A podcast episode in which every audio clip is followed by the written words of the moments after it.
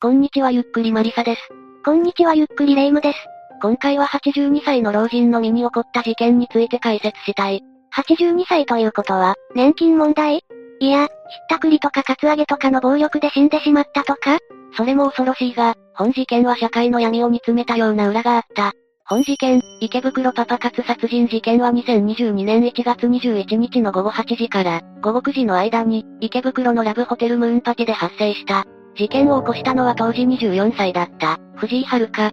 彼女は事件が起こる約1時間半前、池袋駅近くの路上にて、当時82歳の男性、今野勝造さんに声をかけていた。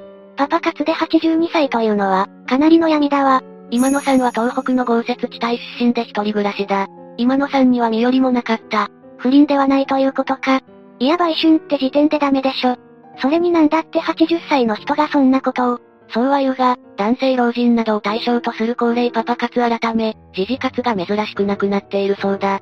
時事活って、ひどい名前ね。実際、都市部ではおじいちゃんがガールズバーで、女性に値段交渉をする場面が頻繁に目撃されているし、マッチングアプリの運営関係者も、最近では主に首都圏で高齢男性の登録が増えていると言っている。この裏には孤独な高齢者が多くなっている、という世間の背景があるようだ。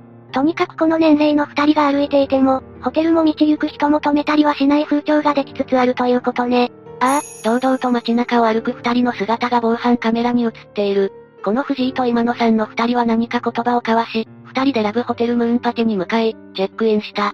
マジで誰も止めないのか。明らかに時事活なのに。実際のところ、二人において時事活は行われなかった。藤井は今野さんがシャワーを浴びている間に財布から現金を盗もうとしたんだ。だが今野さんに気づかれて、そこでトラブルになったそうだ。この時、藤井の手には普段から持ち歩いているカッターナイフがあった。藤井は思わずカッとなって今野さんを刺してしまう。なんでそんなもんを持ち歩いているの？必要ないでしょ？護身用だそうだ。ただ、この時は護身でとどまらず、藤井は今野さんの胸や太ももを刺してしまう。この刺し傷は太ももの大腿動脈を傷つけて、今野さんを出血させた。絶対に切っちゃいけない血管だからね。ああ、さすがにこれはまずいと思った藤井は、警察に連絡することにする。ただ、名乗り出る勇気はなかったのか、他人を装い、ヤバい来てと知人から LINE が入ったと警察に通報したそうだ。この時警察にラブホテルの名前と部屋番号も伝えたが、実施することなくその場から逃亡した。警察は即座に駆けつけて、椅子でこと切れている今野さんを発見する。財布にお金がなかったことから、強盗殺人とみて捜査を開始した。強盗殺人、普通に重罪だわ。カメラだらけの都内で絶対バレるわよ。早めに実施した方がいいのに。これに関しては自分で考えることができなかったのかもしれない。うん？藤井はホテルを出ると、近くで待機していた当時29歳の小林祐介、当時25歳の小林翔太と合流する。二人とも小林ね。兄弟？ああ、二人は兄弟で、兄の祐介の方と藤井はかつて交際していた。彼らは合流後、カラオケ店に入る。そして、小林兄弟は落ち込んだ藤井を励まそうとしたそうだ。だが励ましは功をなさず、この時藤井はあまり歌わなかったそうだ。いや、藤井は歌ってたの？それは今やるべきことじゃないでしょ？あ、もしかして小林兄弟は事件のことは全然知らなかった感じ？いや、この三人は事件のことを共有していた。それでカラオケ店を出た後は、現場のことが気になって、タクシーで池袋に戻っている。当然、三人の目に入ったのは警察で埋め尽くされた現場だ。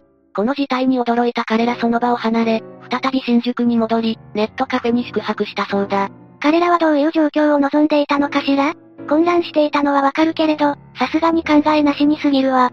宿泊した後、ようやく彼らは今後のことについて話し合った。だが出た答えは捕まらないように、遠くまで逃げようというものだった。遠くって海外とか？最近は海外逃げても国によっては速攻で捕まるわよ。いや、三人が逃亡先に選んだのは、小林兄弟の地元である八王子だ。電車で1時間ぐらいの距離だが、地元なら土地勘があるから、逃亡しやすいと考えたらしい。同じ都内なのよ。とにかく方針の決まった3人は、朝に新宿から西八王子駅に移動した。しかし、すでにこの時警察は防犯カメラなどで3人を特定し、行方を追跡していた。そのため西八王子駅を出て、バラバラに逃走したところを逮捕された。なんだかずさんすぎるわよ。82歳の老人がパパ活、時事活やっていたのは闇だけど、この3人自体は犯罪のずさんさ以外に目立ったところがないわ。いや、この3人の背景も情報が出揃うとなんとも言えない部分があった。実は犯人の藤井遥には軽度の知的障害があり、障害者手帳も持っていた。一気にきな臭くなったわ。でも、彼女は手帳を持っていたそうだけどどれくらいの等級だったの？それによってはだいぶ話が変わってくるわ。週刊誌の報道では、知的障害は軽度おそらく、東京都の基準で4級と推測されている。これは知能指数がおおむね50から75で、簡単な社会生活の決まりに従って行動することが可能だそうだ。日本人の平均 IQ100 程度。IQ が20違うと会話が成立しないと言われていたわね。とはいえ、藤井はオンラインゲームをやっていたり、東京まで出てこれているため、簡単な社会生活は可能だろう。不可能なのは、新しい事象、時や場所に応じた対応を自分で考えること。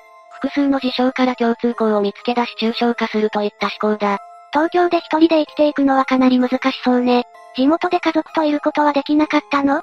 藤井の詳しい生い立ちは不明だが広島県出身で、特別支援学校に通っていたという話がある。ただこれは軽度の知的障害では珍しいことだそうだ。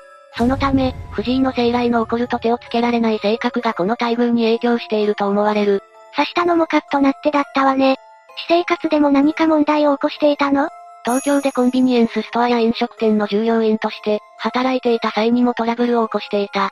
曰く、客の財布から金を抜き取るなどの行為が絶えず、問題行動が多い厄介者だそうだ。ますます家族から話しちゃいけない子じゃないの？はためにもそう思ってしまう藤井が、東京で一人暮らしをしていたのは家族との不和があると思われる。事件後、捜査員が藤井の近しい親族に彼女の印象について尋ねた。するともう面倒を見きれない。一生刑務所に入れてください。とこぼしたようだ。近し家族って言い方だと、兄とか両親とかに等身いないよね。どんだけ地元で暴れていたのよ。これはイチャモンというより、疑問なんだけど、知的障害だからってここまでトラブル起こすの？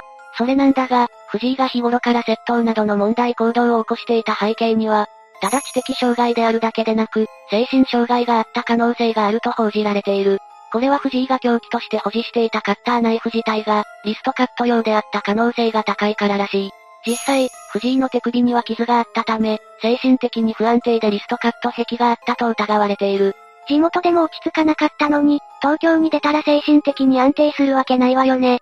藤井が想像以上に危うい子だったというのは分かったけど、こうなると小林兄弟は一体何だったの？マジで単なる友達なら藤井みたいな子には、リスクのあるパパ活は止めさせない？単純な友達ではなかった。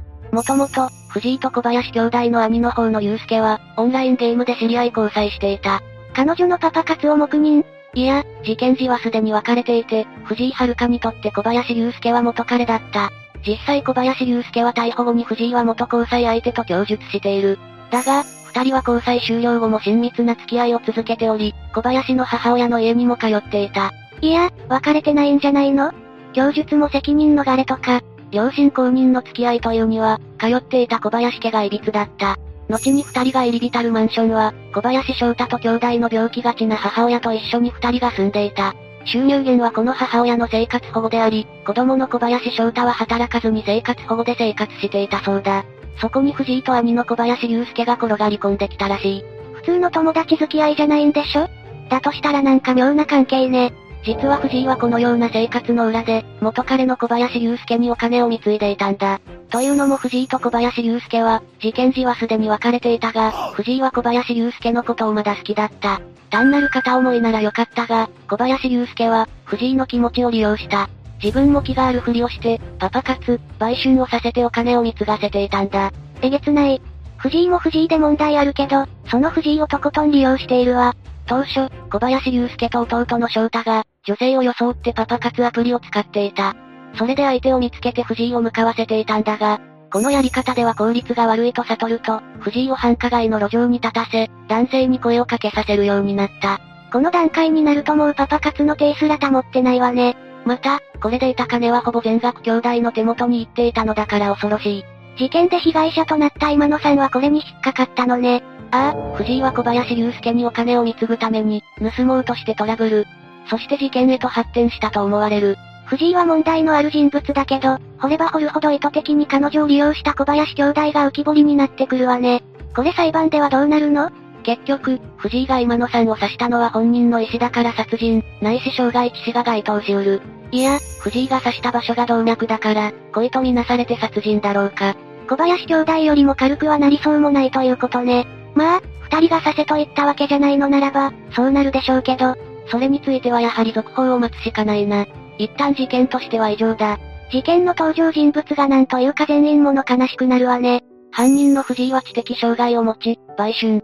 小林兄弟は無職でその藤井に貢がせて金を得る。その母親は病気の生活保護。被害者は身寄りのない80代。